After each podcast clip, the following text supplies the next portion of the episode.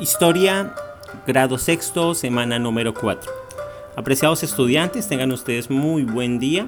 Vamos entonces a continuar con los estudios de historia. Nos dirigimos a la página número 6 de nuestro módulo y encontramos ahí un título muy importante. El Egipto antiguo. Una de las civilizaciones más importantes en la historia de la humanidad.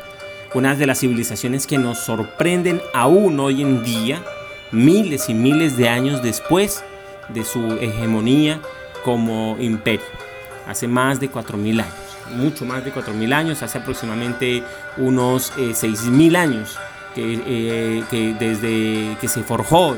Y tenemos conocimiento del inicio y el origen de la civilización egipcia, una civilización que se destacó por grandes avances en materia científica, en materia astrológica, astronómica, también eh, por su cultura y por sus avances en la medicina, en la agricultura y en muchos otros aspectos eh, de la vida humana, que es lo que vamos a analizar más adelante. De fondo escuchamos música del antiguo Egipto. La civilización egipcia se estableció al noreste del continente africano, o sea, en la parte norte, noreste de África, surge limitando al este con el Mar Rojo, si podemos mirar en el mapa, ¿cierto? Al norte con el Mar Mediterráneo y se estableció, eh, eh, se, estableció y se formó alrededor de, del año 4000 antes de Cristo, es decir, paralelo al surgimiento también de la civilización mesopotámica. Eh, como característica principal, y eso quiero que miren ustedes en el mapa que tienen ahí en la parte superior izquierda de su página, eh, vemos ahí el río Nilo y una parte sombreada que acompaña esa representación gráfica del río Nilo. Es decir, esa, esa parte sombreada es una zona muy fértil. Es una, sola que es una zona que permite eh, grandes avances en la agricultura y una gran producción sobre todo, una sobreproducción de, de qué?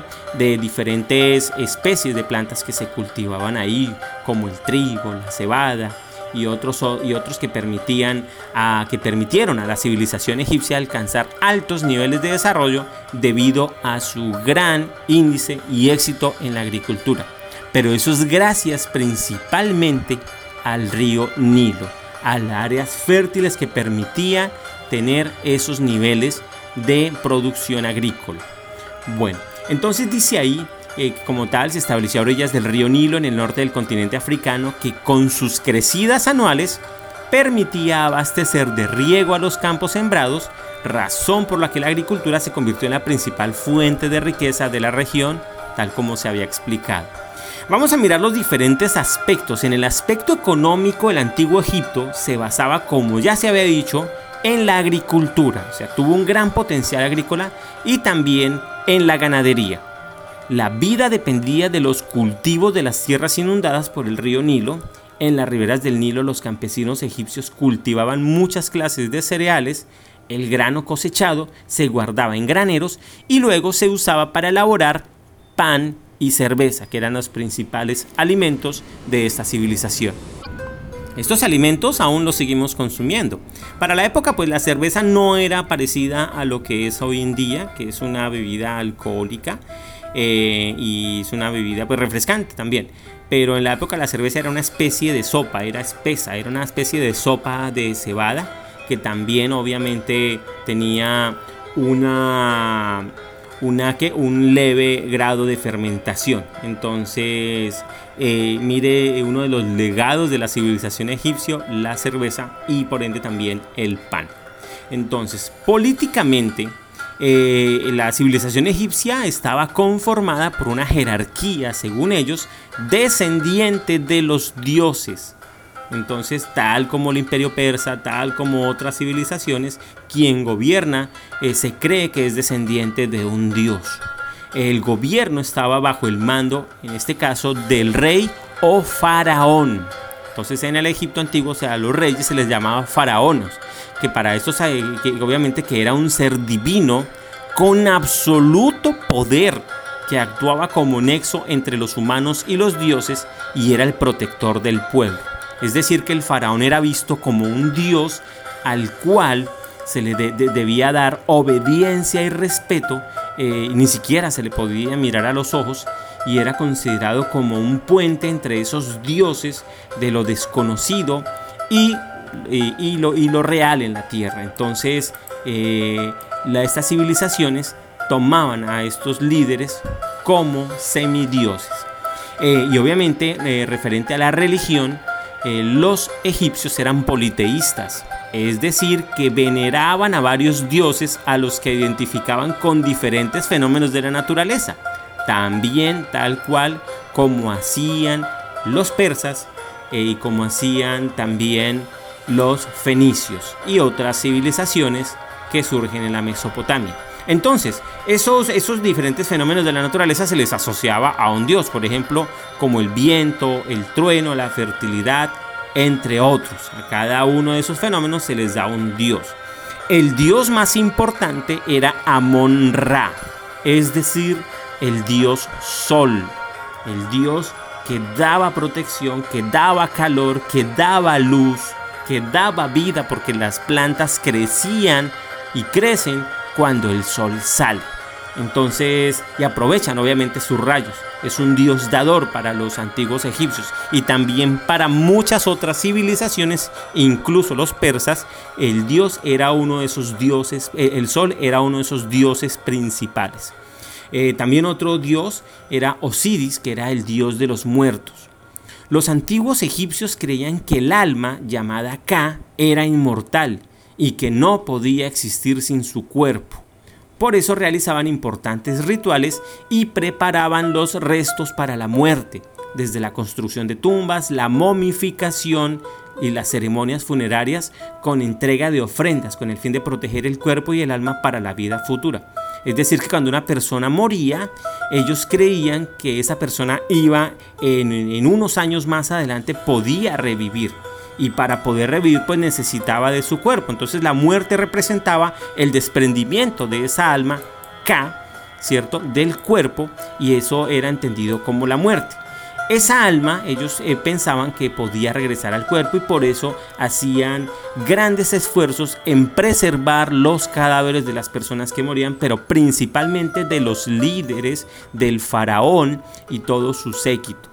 Entonces, por eso hoy en día en museos de egipcios y de, las principales ciudades del mundo, uno puede encontrar eh, momias egipcias que datan de más de 5.000 años que aún preservan en, un buen estado los cuerpos y los cadáveres de las personas que vivieron en esa época y que tuvieron un grado de Dios.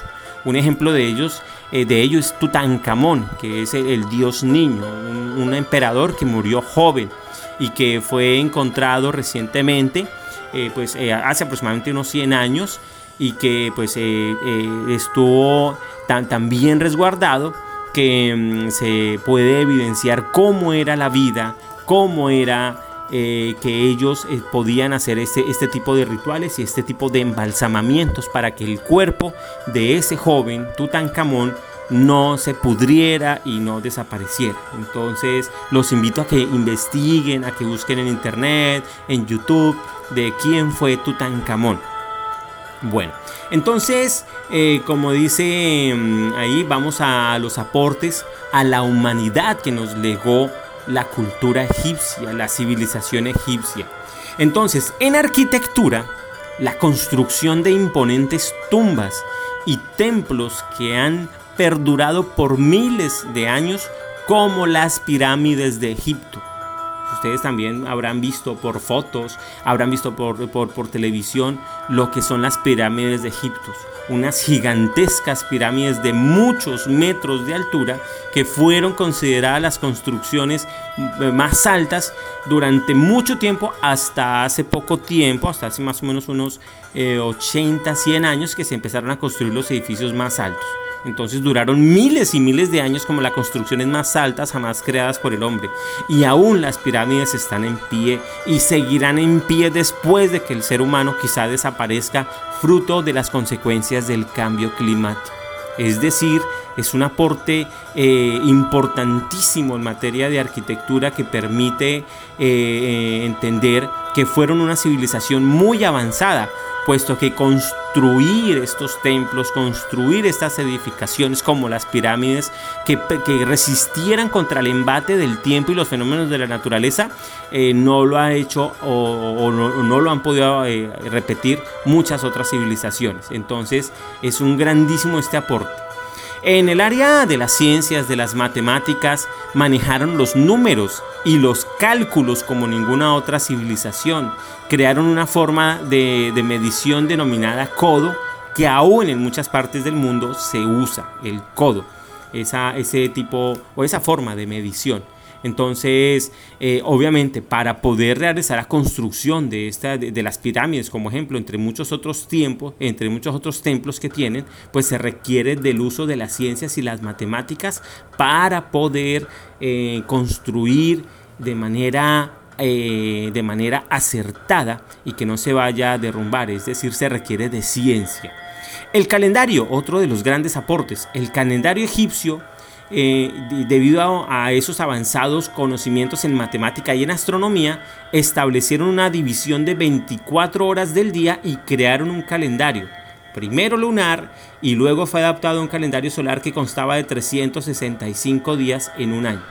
Es decir, que el calendario que tenemos actualmente nosotros, en el cual tenemos un año de 365 días eh, y un cuarto, eh, es dado, es principalmente tomado desde eh, la consolidación de la civilización egipcia. La escritura, el sistema de escritura de ellos eh, lo tomaron del concepto de escritura de los sumerios también, pero crearon su propio método pictográfico utilizando los jeroglíficos. Es decir, otra forma de escritura que se realizaba mediante simbología ya no era como, como cuñas, eh, con, con, con, cuñas como lo vimos en la civilización mesopotámica, sino con jeroglíficos. Más adelante vamos a mirar en las actividades cómo eran esos jeroglíficos. El arado, otro gran aporte, el arado que es tirado por animales. El arado recuerde que es la herramienta que facilita poder abrir la tierra en surcos para poder eh, sembrar. Entonces, los campesinos del Valle Nilo lo usaban, eh, primero, eh, eh, obviamente, el arado de madera endurecida por el fuego para labrar la tierra. Luego, con el paso del tiempo, pero ya en la civilización china, elaboraron el arado de, de hierro que es el que aún, aún permanece en muchas partes, aún inclusive de Colombia eh, se sigue usando ese arado, pero el de ellos fue, un arado endurecido por fuego, de madera endurecido por fuego, para que esta madera resistiera el uso y pudiera eh, no romperse fácilmente y, generar eh, grandes, grandes trabajos para poder labrar la tierra. El papiro es una especie de papel elaborado a partir de una planta de papiro, es decir, era el papel en la, de la época y un papel muy resistente del cual todavía en los museos se puede encontrar las evidencias de este tipo de hojas y, de material con la información eh, que contenían principalmente eh, en obras de arte y en jeroglíficos. La medicina y la química, otro de los grandes aportes de esta civilización, alcanzaron grandes avances en medicina, en anatomía, en el estudio eh, de la fisiología del ser humano, de la composición del cuerpo y el control de enfermedades a partir de la química.